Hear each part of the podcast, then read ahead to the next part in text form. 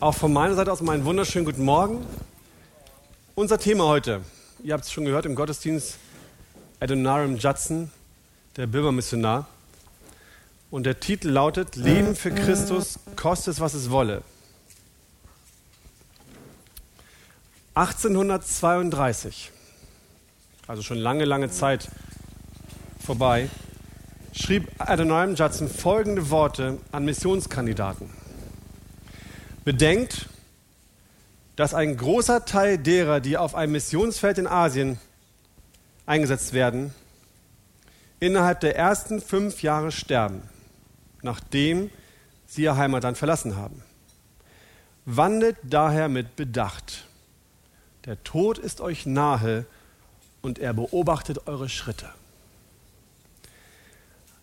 Als ich das zum ersten Mal gelesen habe, da dachte ich, Adoniram, das ist nicht wirklich klug. Das ist nicht wirklich weise, sowas anzufangen. Du schreibst an Missionskandidaten, die eigentlich sich auf den Weg machen wollen, um dir zu helfen. Sie wollen in dieses Land, damit sie deine Arbeit unterstützen. Und du sagst ihnen, wenn ihr herkommt, dann ist es sehr wahrscheinlich, dass ihr krank werdet oder mit Gewalt sterbt oder sonst irgendwas. Von daher macht euch doch gerne auf den Weg. Aber nach dieser Aufforderung würde eigentlich normalerweise niemand noch kommen. Eigentlich. Eigentlich. Und dann dachte ich, nachdem ich so ein bisschen darüber nachgedacht habe, eigentlich war es genau richtig, was er getan hat. Denn wie lieblos wäre es und wie gemein würde er alle einladen, ihnen das schmackhaft machen, sodass sie Spaß haben daran zu kommen und dann feststellen, wie schlimm es doch eigentlich wirklich ist. Das wäre lieblos und furchtbar und würde zu großer Enttäuschung führen für die Männer, die einem Ruf gefolgt sind. Aber solche Warnungen erhalten nicht nur die Christen, die Missionskandidaten sind. Die Bibel warnt alle Menschen, die mit dem Gedanken spielen, dem christlichen Glauben näher zu kommen oder sich Jesus anzuschließen, auf ganz klare Art und Weise. So sagt Jesus zum Beispiel in Matthäus 16 in den Versen 24 und 25 zu allen Menschen, wenn jemand mir nachkommen will, so verleugne er sich selbst und nehme sein Kreuz auf sich und folge mir nach. Denn wer sein Leben retten will, der wird es verlieren. Wer aber sein Leben verliert um meinetwillen, der wird es finden. Und in Matthäus 10, 16 warnt er die, die seine Jünger sind, siehe, ich sende euch wie Schafe mitten unter die Wölfe, darum seid klug wie die Schlangen und ohne falsch wie die Tauben. Und wenn wir diese Worte hören, und wir sind eigentlich alle Christen hier, wenn jemand unter uns ist, der es noch nicht übers Überzeugen ist, da höre gut zu. Wenn wir uns diese Worte mal ganz emotionslos angucken, dann drängt sich uns eigentlich eine Frage auf. Warum in aller Welt soll ich das machen? Hier ist jemand, der sagt mir, dass ich, wenn ich diesen Weg einschlage, ich hier auf dieser Erde mich selbst verleugnen muss, dass ich Gefahren ausgesetzt werde und dass ich vielleicht sogar den Tod erleben werde? Und dann soll ich diesem Weg nachgehen, dem soll ich folgen? Und deswegen habe ich für diesen Vortrag heute Morgen drei Fragen, die ich uns stelle. Und die erste hier lautet jetzt, warum Leben für Christus kostet was es wolle? Warum sollte ich das tun? Der erste Grund, den ich euch geben möchte für das Warum, der ist naheliegend und völlig einfach. Jesus ist es einfach wert, dass wir für ihn leben. Jesus Christus ist es einfach wert, dass wir für ihn ganz leben. Jesus gab sein Leben für uns. Jesus starb am Kreuz für unsere Sünden. Wir werden niemals, die, die an Jesus glauben, die ihm nachfolgen, werden niemals die Qualen in der Hölle erleiden, die sie eigentlich verdient haben. Gott liebt uns so sehr, dass er uns seinen eingeborenen Sohn gab, auf dass alle die, die an ihn glauben, errettet werden und ewiges Leben haben. Keiner von uns hier in diesem Raum, niemand, ich nicht, ihr nicht, hat irgendwann Jesus Christus selbst gesucht. Niemand ist ihm hinterhergelaufen. Wir sind alle von ihm davongelaufen. So lange, bis er uns gegriffen hat und uns zu sich gezogen hat. Wir hätten den Tod verdient. Und das hat er für uns aufgenommen. Wenn uns diese Rettung irgendwas bedeutet, wenn uns diese Rettung irgendwas wert ist, dann leben wir für Christus. Ein zweiter Grund, den wir haben können, dass wir so leben für Christus, kostet es, was es wolle, ist ebenso einfach und einleuchtend. Wir leben für Christus, weil wir ihm gehorchen sollen. Es ist einfach ein Gehorsamsschritt. Und jeder von uns in diesem Raum weiß ganz genau, dass Gehorchen manches Mal ganz schön schwer ist. Das fängt mit dem Kleinkind an und zieht sich eigentlich bis zum Ende durch. Wirklich gehorchen bei schwierigen Sachen mögen wir alle nicht. Wir alle haben Begierden und Wünsche, die uns irgendwie antreiben. Wir alle wünschen uns Dinge und nicht all diese Begierden sind immer göttlich oder gut. Nicht alles, was wir wollen, ist immer das Richtige für uns. Und manches Mal widersprechen unsere Wünsche sogar Gottes Geboten. Und dann ist es wirklich schwer, Gott wirklich zu gehorchen. Und wenn wir diesen Begierden dann nachgeben, wenn wir diese Wege gehen, die falsch sind, dann leben wir eben nicht für Christus, dann leben wir nicht für Jesus, sondern wir leben für uns selbst. Dann gehen wir genau von da weg, was wir doch eigentlich sollen, wo Jesus sagt, gesagt hat, gehorcht mir. Gott trifft dazu in der Bibel einfache und klare Aussagen. Liebt ihr mich, so haltet meine Gebote. Johannes 14, Vers 15. Und werdet nun Gottes Nachahmer als geliebte Kinder und wandelt in der Liebe, gleich wie auch Christus uns geliebt hat und sich selbst für uns gegeben hat, als Darbringung und Schlachtopfer zu einem lieblichen Geruch für Gott. Wer wirklich Christ ist, der liebt Gott. Und wer wirklich Gott liebt, der gehorcht ihm auch gerne. Also, wir leben für Christus, weil wir ihm gehorchen sollen. Nun erscheint uns dieser zweite Punkt wahrscheinlich erstmal etwas unangenehm. Das, das hört sich irgendwie komisch an, zu sagen, du musst Jesus gehorchen, egal was passiert. Und wenn wir einen Despoten hätten, wenn wir einen, einen grausamen Herrn hätten, dann würde es, würde es auch so stimmen. Dann wäre es nicht schön, ihm zu gehorchen. Dann wäre es nicht gut, das zu tun, was er sagt. Aber Jesus hat uns mit seinem Blut erkauft. Jesus hat uns gerettet mit seinem eigenen Blut. Und das hat er nicht gemacht, weil er danach uns quälen möchte. Es ist nicht sein Wille, sein Wunsch gewesen, uns irgendwie zu massakrieren oder, zu, oder weh zu tun, damit wir auch möglichst viel leiden können. Ganz im Gegenteil. Er hat es gemacht. Er hat uns zu, zum Gehorsam aufgerufen, weil er weiß und auch will, dass es uns wirklich gut geht. Und das ist der dritte Grund, den wir haben können. Wir leben für Christus, weil es sich lohnt. Nicht nur Gehorsam, es lohnt sich für Christus zu leben. Als Jesus mit den Jüngern sprach, so wie wir in Matthäus 16 nachlesen können, und ihnen erklärte, dass er nicht auf diese Erde gekommen ist, damit hier auf dieser Erde ein tolles Königreich entsteht, wo wir es schön haben, wo alles wunderbar ist, wo wir Frieden haben und Freude haben alles und glücklich sein können. Da sprach er davon, dass die, die ihm nachfolgen sollen, ihr Kreuz auf sich nehmen sollen. Das bedeutet praktisch für uns natürlich, dass wir auch die gleichen Leiden haben können und sollen, wie Jesus sie gehabt hat. Auch wir erwarten auf dieser Erde hier wahrscheinlich Schmerzen und Leid. Aber er hat uns auch noch andere Verheißungen gegeben. Nicht nur, dass wir ein Kreuz tragen müssen. Er hat uns auch gesagt in Matthäus 6,33, trachtet vielmehr zuerst nach dem Reich Gottes und nach seiner Gerechtigkeit, so wird euch dies alles hinzugefügt werden.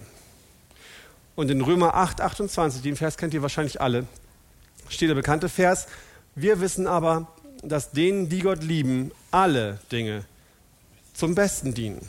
Denen, die nach dem Vorsatz Gottes berufen sind. Leben für Gott, Leben für Christus heißt hier auf der Erde nicht immer, dass alle unsere Wünsche in Erfüllung gehen. Es heißt nicht immer, dass wir hier IT die und ohne Qualen durchs Leben gehen. Ganz im Gegenteil. Einige von uns wissen sehr wohl, was es heißt, wirklich für Christus zu leiden und für ihn verfolgt zu werden. Einige haben es im Beruf erlebt, andere sogar körperlich. Aber nichtsdestotrotz ist es so, dass wir viele Segnungen auf der Erde schon bekommen. Gerade hier bei uns merken wir das. Und dass die eigentlichen Segnungen noch auf uns warten. Das Beste kommt ja erst noch, wenn wir im Himmel sind. Somit könnten wir wenn wir uns das klar machen, mit Überzeugung sagen, dass egal, und das geht wirklich, dass egal, welche Probleme in unserem Leben auftauchen, egal, welche Widrigkeiten wir aushalten müssen, egal, welche Tragödie uns jemals ereilen werden, für uns Folgendes gilt. Am Ende des Tages, wenn wir Jesus Christus persönlich als unseren Herrn und Heiland angenommen haben, dann wissen wir, dass statt einer Ewigkeit in einer brennenden Hölle uns am Ende unseres Lebens ein Paradies erwartet, das wir uns in unseren kühnsten Träumen nicht hätten vorstellen können. Und das Beste daran ist, manchmal vergleiche ich es ganz gerne so, wenn Leute mich fragen, ich weiß nicht, ob ich Jesus wirklich lieb habe, dann sage ich denen, dann stell dir eine Welt vor, in der alles toll ist, paradiesische, paradiesische Zustände, Frieden, Freude, Eierkuchen, alles super. Da ist Gott aber nicht. Jesus kannst du dort nicht treffen und auch nicht mit ihm sprechen. Und dann stell dir die gleiche Welt vor, vielleicht nicht ganz so toll wie vorher, aber Jesus ist da. Wo möchtest du lieber sein? Auf der tollen Welt ohne Jesus oder auf der etwas weniger tollen Welt mit Jesus Christus? Und das ist das, was uns erwartet. Wir werden eines Tages, wenn wir in den Himmel gehen, früher durch Krankheit oder gewaltsamen Tod oder später am Ende unseres Lebens, werden wir Jesus Christus erleben und ihm begegnen. Und das ist es einfach wert, ihm nachzufolgen. Die zweite Frage, um die wir uns heute, heute kümmern wollen, ist nicht, nicht, das, nicht nur das Warum, das ist wichtig, dass wir uns klar machen, warum folge ich eigentlich nach, sondern auch, wie sieht diese praktische Nachfolge eigentlich aus? Was bedeutet eigentlich ein Leben für Christus und dann wirklich mit dem Zusatz, egal was es kostet? Oder kostet es, was es wolle? Und dazu werden wir uns jetzt ein bisschen mit der Biografie von Adonai und Judson beschäftigen. Es gibt dafür im Mediencenter ein Buch, das heißt Adonai und Judson, Leiden für die Ewigkeit. Das ist ziemlich dick, also für die von euch, die gerne lesen, ist es optimal. Aber es ist ähm, eigentlich so eher im Romanstil geschrieben. Das lässt sich wirklich sehr gut lesen und ist sehr spannend. Es lohnt sich. Ich kann es euch nur empfehlen. Für Adoniram Judson sah es so aus, dass er einen Vater hatte, der Pastor in der dritten kongregationalen Kirche in Plymouth war. Schönes Wort für mich, Plymouth. Adoniram Judson Senior, der Vater hieß genauso wie sein Sohn, war ein geradliniger Mann, dem man nachsagte, dass sich seine Glaubensüberzeugung, das, was er also mit Überzeugung innerlich vertrat, eins zu eins mit seinem Leben deckten.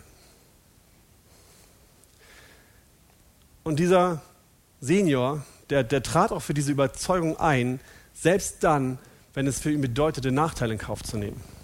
Und so kam es, dass dieser Mann mehrfach seine Fahrstellen wechseln musste.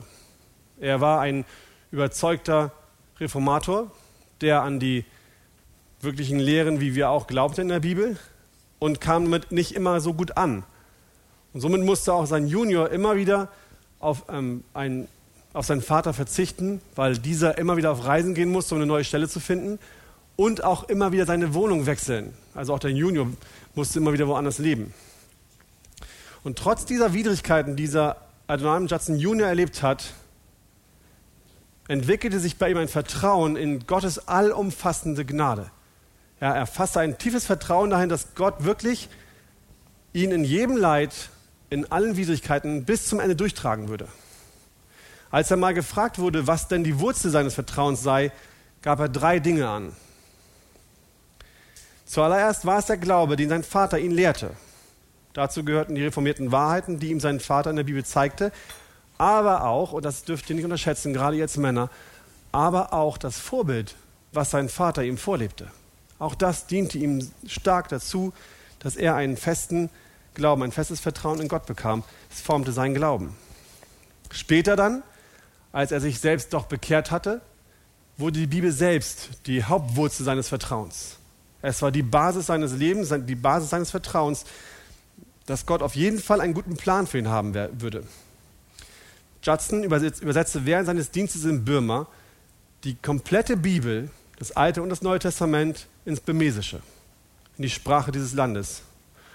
Und als Jahre später, dazu kommen wir auch noch, wichtige geistliche Stützen in seinem Leben wegbrachen, war die Bibel das Fundament, was er hatte und die ihn davor rettete, zu verzweifeln und, und auch zu versagen und aufzuhören. Als dritte Wurzel seines Vertrauens nannte Judson seine Bekehrung. Das hat mich erstmal erstaunt, aber als ich das dann las, was da passiert war, habe ich das verstanden. Denn dort wird offensichtlich die Vorsehung Gottes deutlich. Judson wurde 1788 in Malden geboren. Nachdem seine Mutter ihren Mann mit dem kleinen Judson überraschte, der inzwischen drei Jahre alt war, und er ihm ein ganzes Kapitel aus der Bibel vorlas mit drei Jahren, war klar, dass dieser junge Mann ein, ein recht intelligentes Bürschchen sein dürfte. So ging er also mit 16 an die Uni und schloss mit 19 die Uni als Klassenbester ab.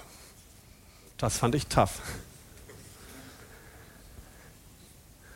Was, was Adonai damit bevorstand, war ein Leben in Anerkennung und Wohlstand. Diese Ausbildung, diese Intelligenz hätte bedeutet, dass er sein ganzes Leben eine unglaubliche Karriere hätte machen können in Neuengland, wo sie damals wohnten, also in den, in den heutigen USA. Aber mit 20 Jahren offenbarte Judson seinen Eltern, dass er den Glauben nicht mehr glauben konnte. Er sagte ihnen, dass er Gott nicht mehr haben wolle, was sich maßgeblich daraus ergab, dass er einen Freund im Studium gewann, einen Jacob Eames, der bekennender Deist war. So zog Judson also nach New York und führte dort ein Leben als Herumtreiber und Zechpreller. Ist auch eine steile Karriere, ne? Vom Pastorensohn zum Herumtreiber und Zechpreller. Aber mit der Zeit merkte er, dass dieses Leben ihn auch nicht wirklich zufrieden und glücklich machte und beschloss, seinen Onkel Ephraim zu besuchen, um aus New York wegzugehen. Als er dort ankam, in diesem Ort, wo dieser Onkel lebte, da traf er seinen Onkel nicht an, aber er traf einen jungen Mann an, der ein Mann war mit unglaublichen, wie er schreibt, unglaublichen christlichen Überzeugungen. Und dabei dennoch nicht streng oder diktatorisch wirkte. Das hat Judson damals stark beeindruckt und so reiste er am Abend, Quatsch, am nächsten Tag weiter zu einem Dorf, wo er vorher noch nie war. Er kam abends zu diesem Dorf, da war der Weg halt zu Ende für diesen Tag und kam da an und ging zum Gastwirt und, und fragte nach einem Zimmer. Und der Gastwirt sagte ihm dann, dass er ein Zimmer hätte, aber leider nur eines neben einem anderen Zimmer, wo ein Mann lege, der sehr krank war. Und sagte, ich hoffe, das stört dich diese Nacht nicht. Könnte ein bisschen lauter werden.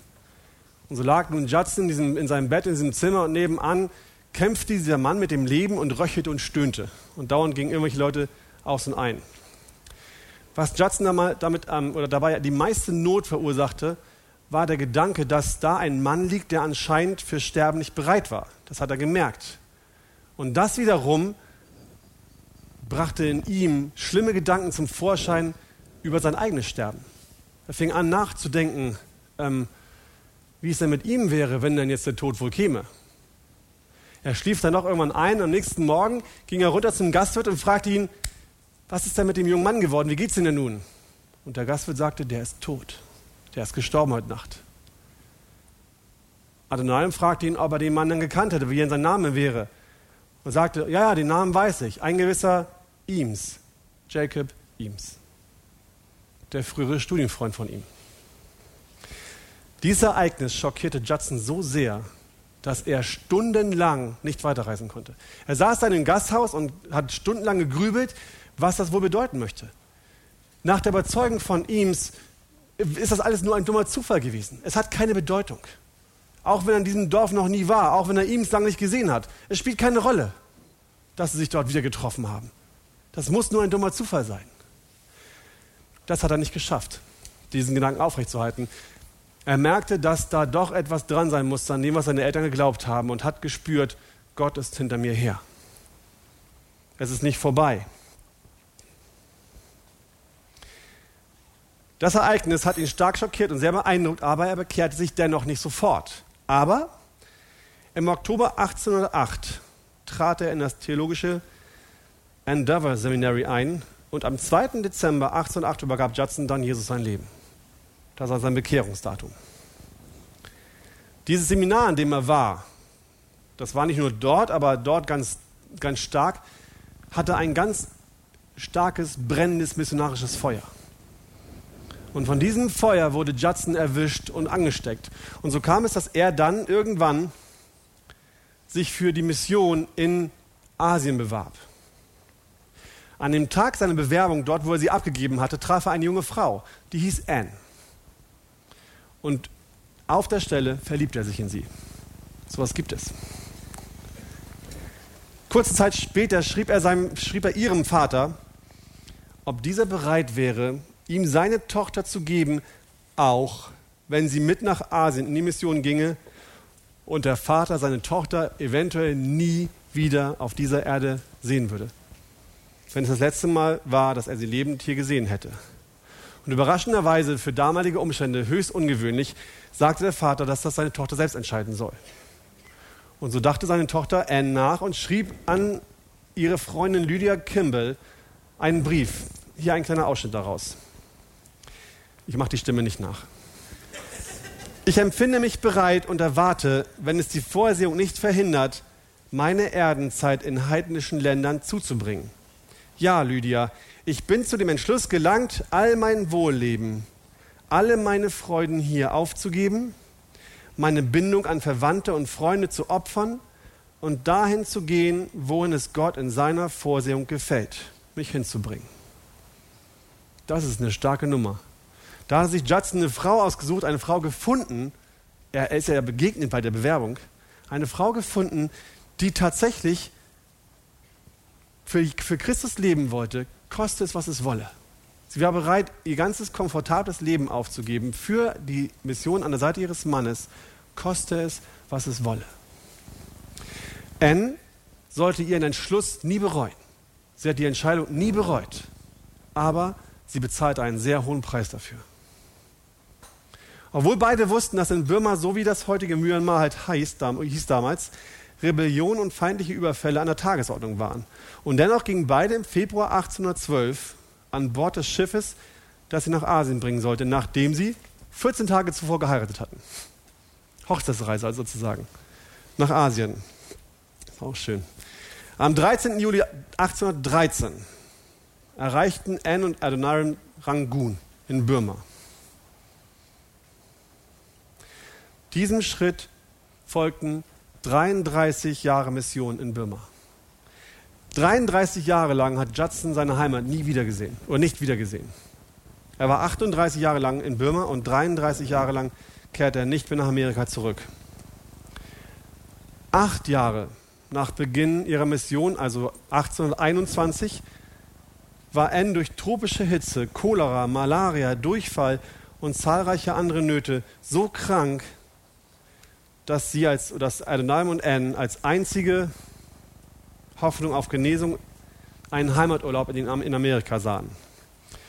Und so reiste Anne am 21. August 1821 ab, ne, 21. August 1821 und kam erst am 5. Dezember 1823 wieder zurück. Judson Adnan bekam die letzte Nachricht von ihr zehn Monate vor ihrer Rückkehr nach Birma. Das heißt, er hat sie zwei Jahre, über zwei Jahre nicht gesehen und hat zum letzten Mal zehn Monate vor ihrer Ankunft von ihr gehört. Zwei Jahre lang, in denen kein Eheleben stattfand. Zwei Jahre lang, in denen sie weder Gemeinschaft als Ehepaar hatten, noch sich emotional, emotional austauschen konnten, noch irgendwie Sexualität im Blick war. Nichts. Aber auch hier stärkte Gott sie dadurch, dass er ihnen zeigte, dass alles, was er mit den Christen macht, alles, was er Christen erleben lässt, letztendlich ihnen zum Besten dienen muss. Denn Anne hatte während ihres Aufenthalts in Amerika ein Buch geschrieben. Ein Missionsbericht sogar sozusagen von der Zeit, die sie dort gemacht haben, von diesen acht Jahren. Und dieses Buch wurde so ein Bestseller, dass sie dadurch eine unglaubliche Unterstützung für ihre Missionsarbeit gesellschaftlich, aber auch finanziell bekommen haben, die ihnen nachher sehr, sehr geholfen hat. Anne ging acht Jahre nach Beginn der Mission und sechs Jahre nach Beginn der Mission, sechs Jahre lang Birma, hatten sie ihren ersten bekehr, äh, bekehrten Mann. Sechs Jahre lang Arbeit, ohne Frucht zu sehen. Dieser Mann hat einen ganz schönen Namen, der nennt sich Maung Nao. Da hießen irgendwie alle Maung. Maung Now, Maung, Maung Like, also alle hatten irgendwie Maung vorweg. Ich weiß nicht, was es das heißt. Vielleicht kann einer von euch helfen. Das war der erste Bekehrte. Und nachdem Judson dann 1823, also ungefähr zehn Jahre nach ihrem Missionsbeginn, nach Ava reiste, nach Ava zog, das war damals die Regierungsstadt, wo er sich dann einfach mehr Einfluss erhoffte, wo er dachte, dass sie vielleicht besser missionieren könnten, sie besser voranschritt, griffen die Briten 1824 Birma an. Also elf Jahre nachdem sie angekommen waren, fingen die Briten einen Krieg mit Birma an. Das hatte schwere Folgen für die Familie, für alle westlichen Leute dort. Alle Westler wurden ab dem Zeitpunkt als Spione verdächtigt und verschleppt. Man verschleppte auch Adoniram, steckte ihn ins Gefängnis, kettete seine Füße zusammen und ließ ihn in diesem dunklen Loch sitzen mit den anderen Gefangenen zusammen. Es gab nur ein paar ganz kleine Mauerspalte, die ein bisschen Luft reinließen. Das war der Raum absolut dunkel. Und nachts dann, wenn sie schlafen sollten, kamen die Wächter und zogen alle Gefangenen an diesen Ketten an den Füßen über eine lange Bambusstange hoch, sodass nur noch Schultern und Kopf auf dem Erdboden ruhten. Und so mussten sie die Nacht dann verbringen. Jede Nacht, Nacht für Nacht. Doch auch dort, in dieser langen Zeit, er war dort ein Jahr im Gefängnis, ein Jahr lang, Folterung, Misshandlung und jede Nacht an dieser Stange hochgezogen. Auch dort ging trotz Kämpfe und Dunkelheit sein Glaube nicht unter. Adonai hielt an der Vorsehung Gottes fest. Ein Mitgefangener soll er Folgendes gesagt haben. Ich bin zehn Jahre hier gewesen, um furchtsamen Zuhörern das Evangelium zu verkündigen.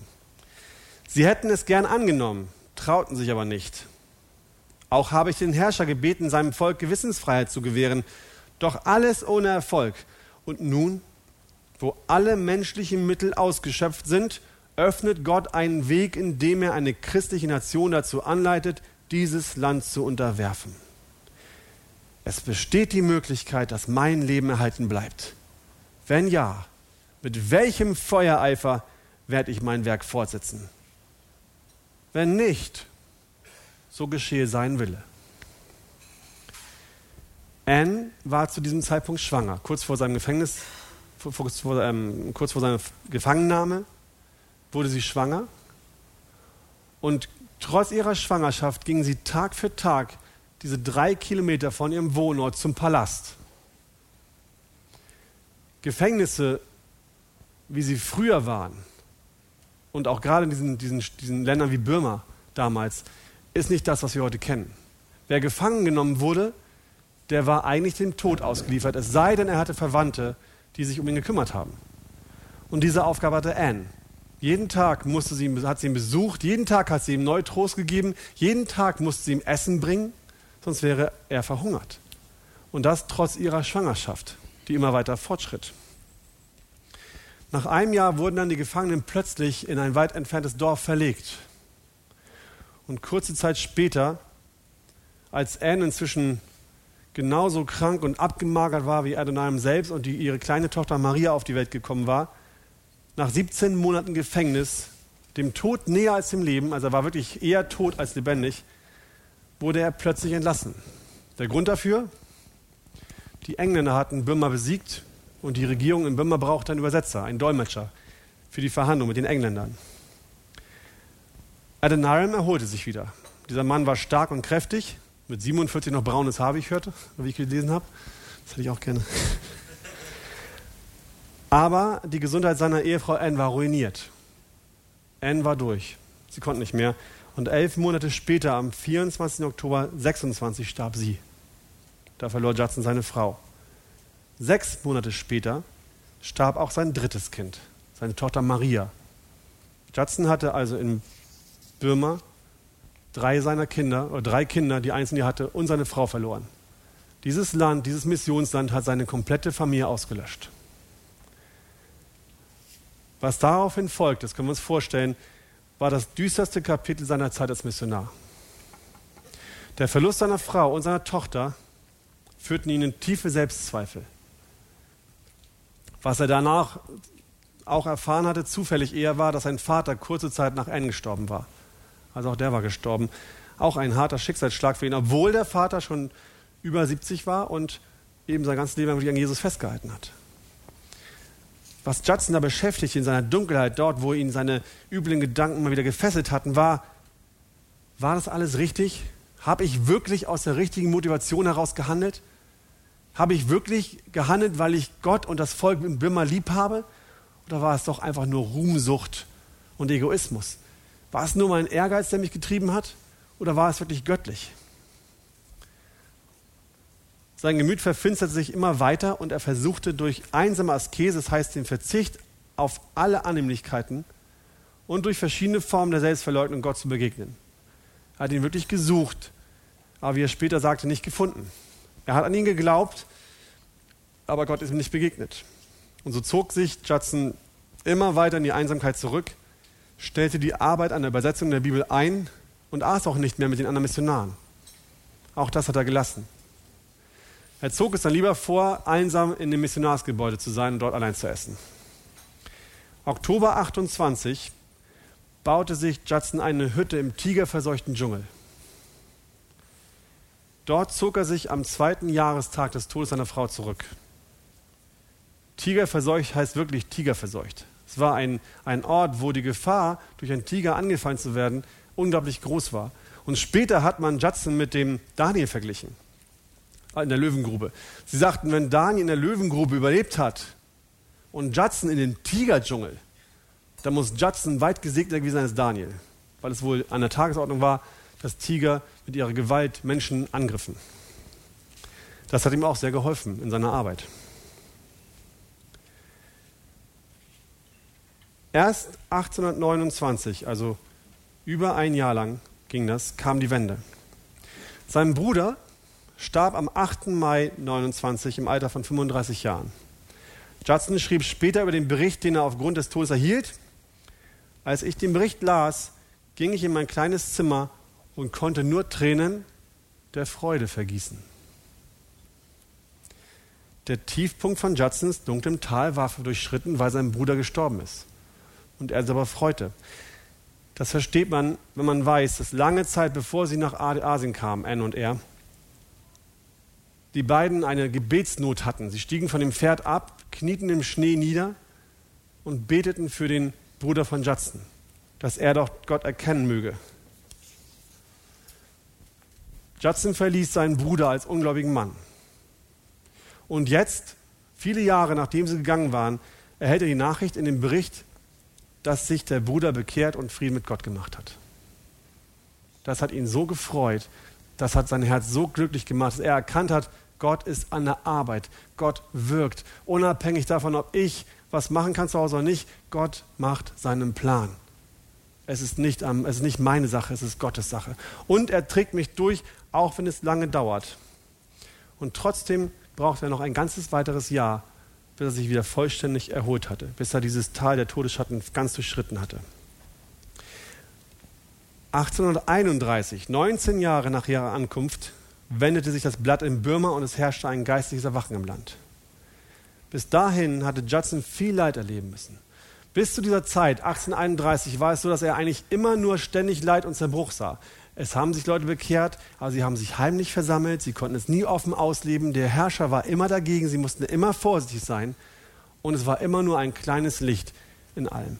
Aber da, ab dem Zeitpunkt, ging es richtig los und Judson hatte sich nie beklagt all die Jahre, wo er da treu gedient hat, hat er nie Gott angeklagt oder irgendwann gesagt, was soll das eigentlich alles, außer eben in dieser Zeit, wo er Anne verloren hatte.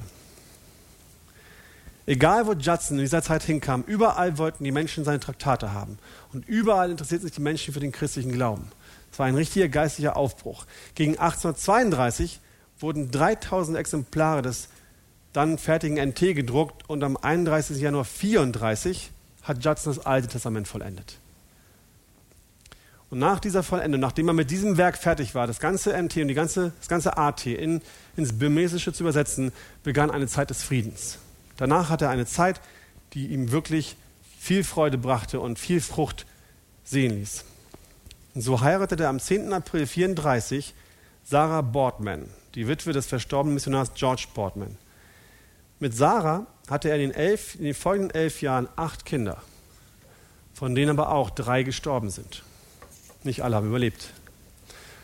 Doch dann kamen wir dunkle Wolken. Sarah wurde sehr krank und die Familie entschloss sich, Sarah wieder auf eine Reise zu schicken. Das war damals so das Mittel in, in diesen asiatischen Staaten, Menschen auf die See hinaus zu schicken, damit sie eben frische Luft bekommen und es ihnen dadurch besser ging.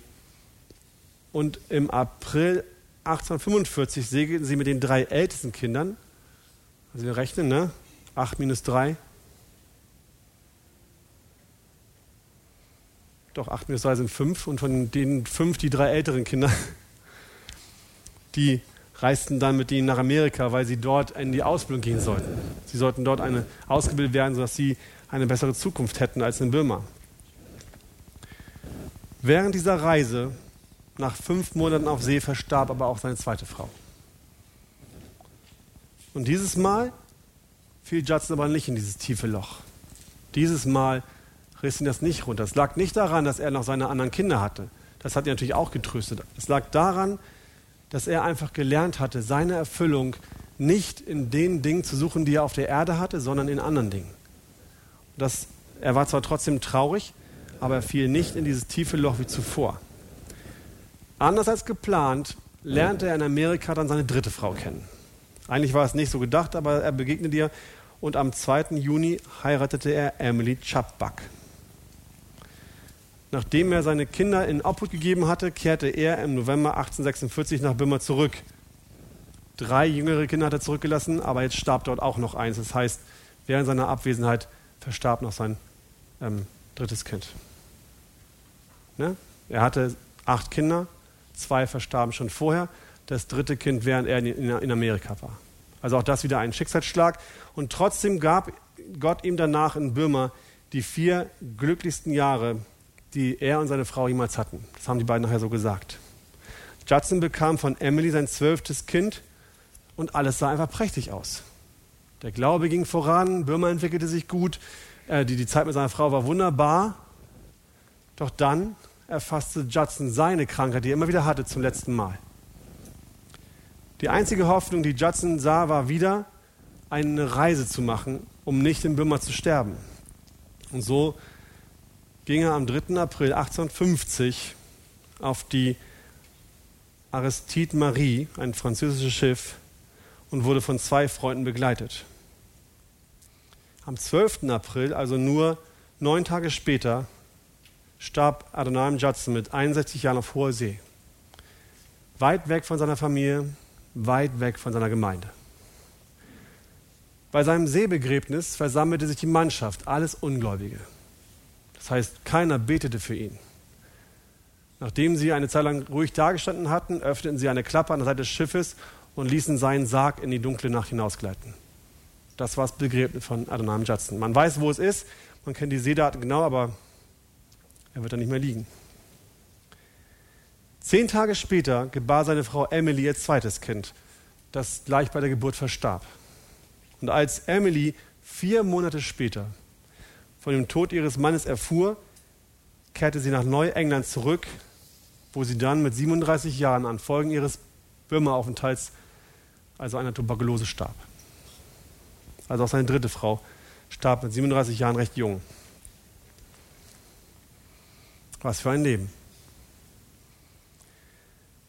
In Birma gehören heute ungefähr 3700 Gemeinden zu der Baptistenbewegung, die Adonai Judson gegründet hat. Sie sind aus seiner Arbeit und seiner Liebe entstanden.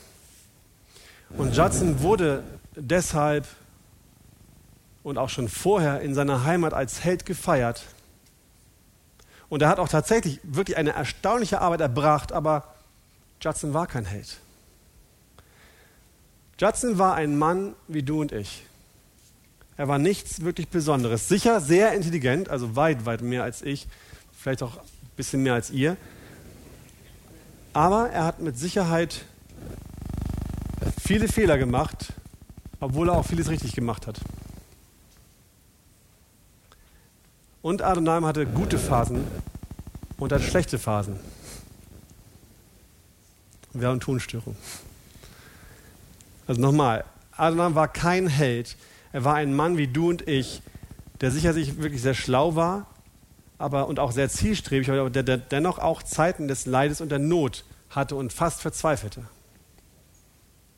Judson hatte gute Phasen und er hatte schwache Phasen. Und Judson hat bestimmt vieles richtig gemacht, aber hat mit Sicherheit auch manchen Fehler begangen. Als Judson am 31. Januar 1834 das Alte Testament beendete, schrieb er folgendes. Gott sei dafür gedankt, dass ich jetzt sagen kann, fertig zu sein.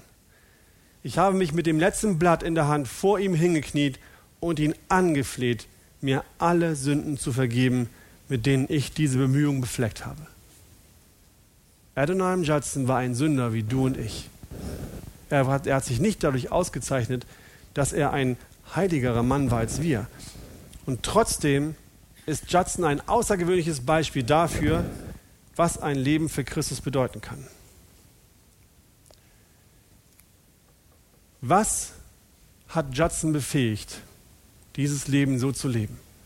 Was hat ihn so stark gemacht und dazu gebracht, dass er trotz all dieser Rückschläge, trotz all dieser Niederlagen, trotz dieses großen Leides nicht abgebrochen hat, nicht aufgegeben hat, sondern dennoch sein Leben treu für Jesus weitergelebt hat, kostet es, was es wolle. Wo liegt das Geheimnis? Was müssen wir tun? Und das ist die dritte Frage, um die es heute geht. Wie geht es? Ein Leben für Christus zu leben, kostet es, was es wolle. Es gibt eine entscheidende Grundlage dafür. Es gibt etwas, was die elementare, wichtige Basis ist, ohne die es gar nicht geht. Und die ist unsere Beziehung zu Jesus Christus. Wie heißt es im Johannesevangelium 10, Verse 12 und 13? Der Mietling aber, der kein Hirte ist, dem die Schafe nicht gehören, der sieht den Wolf kommen und verlässt die Schafe und flieht. Und der Wolf raubt und zerstreut die Schafe. Der Mietling aber flieht, weil er ein Mietling ist und sich nicht um die Schafe kümmert. Wer Jesus wirklich nachfolgen möchte, muss ein Mann sein, der Jesus wirklich von Herzen liebt. Wer Jesus nicht wirklich von ganzem Herzen lieb hat, wer diese Liebe Christi nicht erlebt hat und sie nicht wieder lieben kann zu Jesus, der wird wie ein Mietling bleiben, der sobald es Ärger gibt, einfach nur wegrennt, weil es ihm das nicht wert ist. Jede andere Motivation, egal was uns hier in diesem Raum treibt, Jesus nachzufolgen, die wird irgendwann nicht mehr reichen. Irgendwann würde der Punkt erreicht sein, in dem wir sagen müssten, das kostet jetzt zu viel. Das Leben will ich so nicht mehr. Basis ist die Liebe zu Jesus Christus. Judson hat in seinem Leben drei Dinge erkannt, die ihm die Kraft gaben, ein Leben für Christus zu leben. Das erste, der erste Grund dafür war das, was ich gerade schon sagte. Er hat erkannt, er wusste genau, Jesus Christus liebt mich. In dem bereits erwähnten Brief, den Adonai dem Vater seiner ersten Frau Anne schrieb, um um ihre Hand anzuhalten, steht Folgendes drin. Ich frage Sie, ob Sie einverstanden sind, dass Sie sich den Gefahren des Ozeans, sie meint N, und dem tödlichen Einfluss des Klimas auf dem indischen Subkontinent aussetzt. Dazu jeder Art von Entbehrung und Kümmernissen, von Erniedrigung, Beschimpfung, Verfolgung und vielleicht von einem gewaltsamen Tod. Können Sie all dem zustimmen, um dessen Willen der seine himmlische Heimat verließ, um für Ihre Tochter und auch für Sie zu sterben? Damit unsterbliche Seelen nicht verloren gehen, um Zions und der Herrlichkeit Gottes wegen. Adoniram war sich der Größe seiner Schuld bewusst. Er wusste genau, was Jesus Christus für ihn getan hat. Er hatte verstanden, dass Jesus für ihn aus dem Himmel kam, um für ihn die Herrlichkeit zu erringen und ihm dann irgendwann die Krone aufzusetzen. Und so ging es ihm genauso wie der Sünderin in Lukas 7, die Jesus die Füße küsste und sie mit ihren Haaren trocknete. Ihr kennt die Geschichte wahrscheinlich. Über diese Frau sagt Jesus im Vers 47, ihre vielen Sünden sind vergeben worden. Ihre vielen Sünden sind vergeben worden. Darum hat sie viel Liebe erwiesen. Sind wir uns, wissen wir immer noch, welche Schuld wir eigentlich hatten? Sind wir uns noch bewusst, was für Sünder wir eigentlich sind und was wir, was wir gegen Jesus getan haben? Verstehe das nicht falsch. Es geht nicht darum, die ganzen alten Sachen jetzt hervorzukramen und, und euch mit der Nase drauf zu stupsen und, und zu sagen, seht mal, wie schlecht ihr eigentlich seid.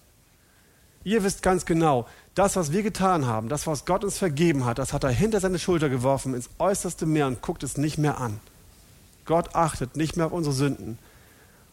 Aber es hilft uns ungemein, wenn wir uns tagtäglich klar machen, wer wir eigentlich sind. Dass wir Sünder sind, die ohne Christi Vergebung keine Chance hätten, der Hölle zu entkommen. Das macht uns nicht blöd, es macht uns aber schlecht vor Gott. Wenn wir erkennen, dass wir vor Gott schlecht sind, wenn, dass wir Jesus brauchen, dass wir große Sünden haben, dann kommt immer größer werdende Dankbarkeit für das, was Jesus getan hat. Eine immer größer werdende Dankbarkeit und Liebe zu ihm, der für uns alles getan hat. Wenn wir das gemerkt haben und die Liebe spüren, die er für uns hat, was anderes als Liebe bleibt dann für ihn übrig? Eine Liebe, die aus der Dankbarkeit entspringt und die dann dafür sorgt, dass wir, dass wir gewillt sind, unser Leben für ihn zu leben, auch wenn es uns etwas kostet, weil er doch so viel für uns gegeben hat. Es macht uns klein und Christus groß. Der zweite Grund, der ihm Kraft gab, sein Leben für Christus zu leben, egal was es kostete, war sein Vertrauen in Jesus.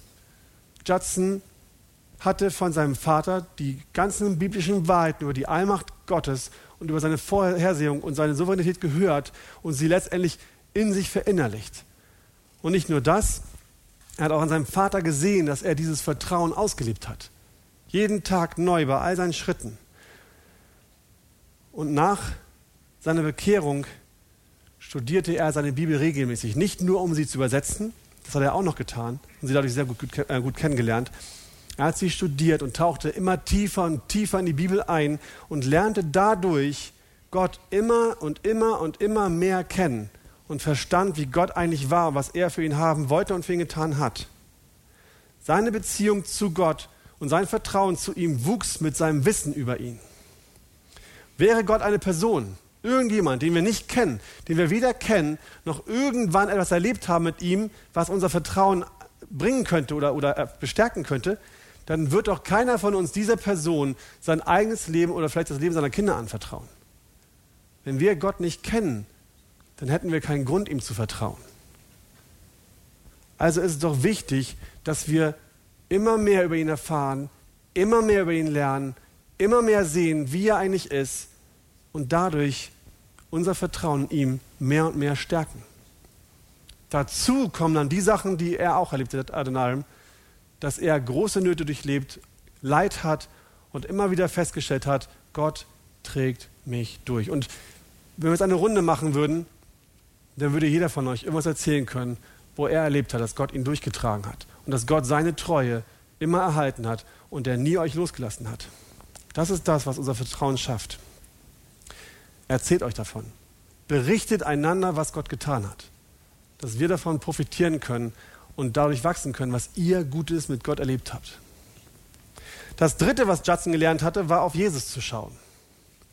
Nach dem Tod ihres zweiten Kindes, seiner ersten Frau, schrieb Anne Judson folgendes.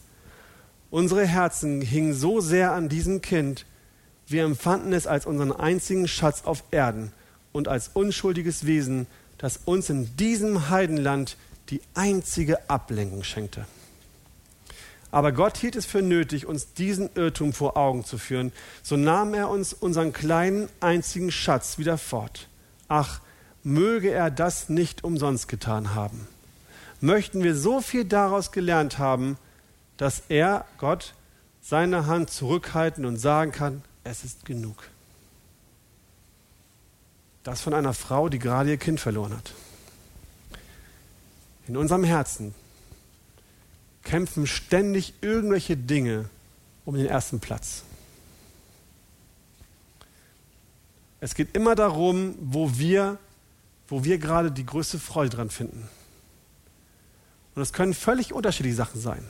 Bei dem einen sind es die Kinder, beim anderen ist es Geld oder das Auto oder einfach Macht. Und wieder andere setzen den Erfolg im Job an ihre erste Stelle im Herzen und bei manchen ist es auch Sex. Ganz schlicht und ergreifend.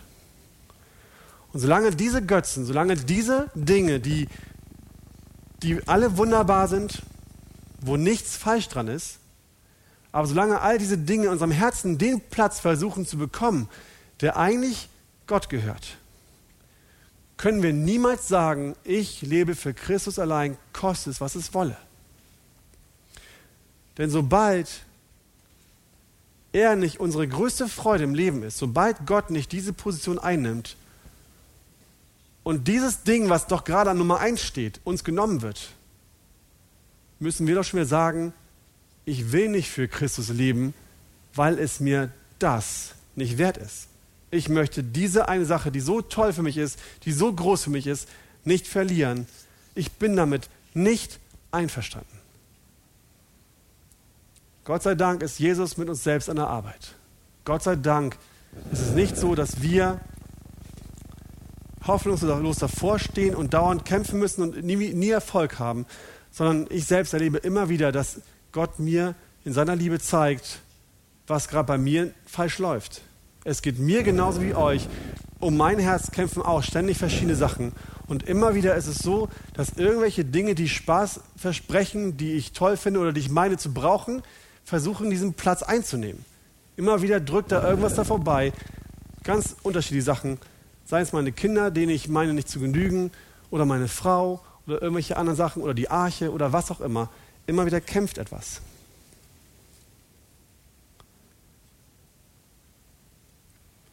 Nochmal, das heißt nicht, dass wir die Dinge nicht genießen dürfen. Das bedeutet nicht, dass wir nicht alle schönen Dinge, die auf dieser Erde geschaffen worden sind, nicht mit vollen Zügen genießen dürfen.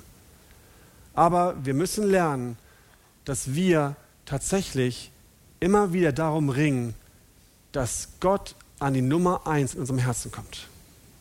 Dass er wirklich der ist, der auf dem Thron sitzt, sodass wir sagen können, ich will für Jesus leben.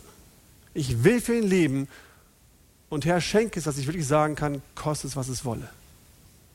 Das heißt nicht, dass ihr Missionare werden sollt. Das heißt auch nicht, dass ihr irgendwie für Jesus sterben müsst. Das ist in diesem Land noch sehr schwer, glaube ich. Aber trotzdem heißt es, dass ihr wachsen dürft darin, dass ihr ertragt, wenn euch Dinge genommen werden. Dass ihr für Jesus einsteht und euch auch, und auch sagen könnt aus voller Überzeugung, diese Sache lässt sich nicht mit Gott vereinbaren obwohl ich sie gerne haben möchte, lasse ich sie sein, weil ich für Christus leben möchte und für nichts anderes. Lasst uns darin wachsen. Lasst uns darin besser werden. Und es ist nicht ein Zwang. Es hört sich jetzt so an, als wenn es so, so aufgedrückt werden würde. Ach ja, richtig. Ich darf ja keinen Spaß haben. Ich muss ja für Jesus leben. Überhaupt gar nicht.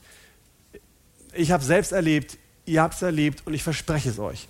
Wenn Jesus Christus im Herzen an der ersten Stelle steht, dann habt ihr an dem ganzen Drumherum, was wir auf der Erde erleben hier noch, viel mehr Freude, als ihr es hättet, wenn das die Nummer eins wäre in eurem Herzen. Weil Gott euch das schenkt und wir es genießen dürfen. Amen.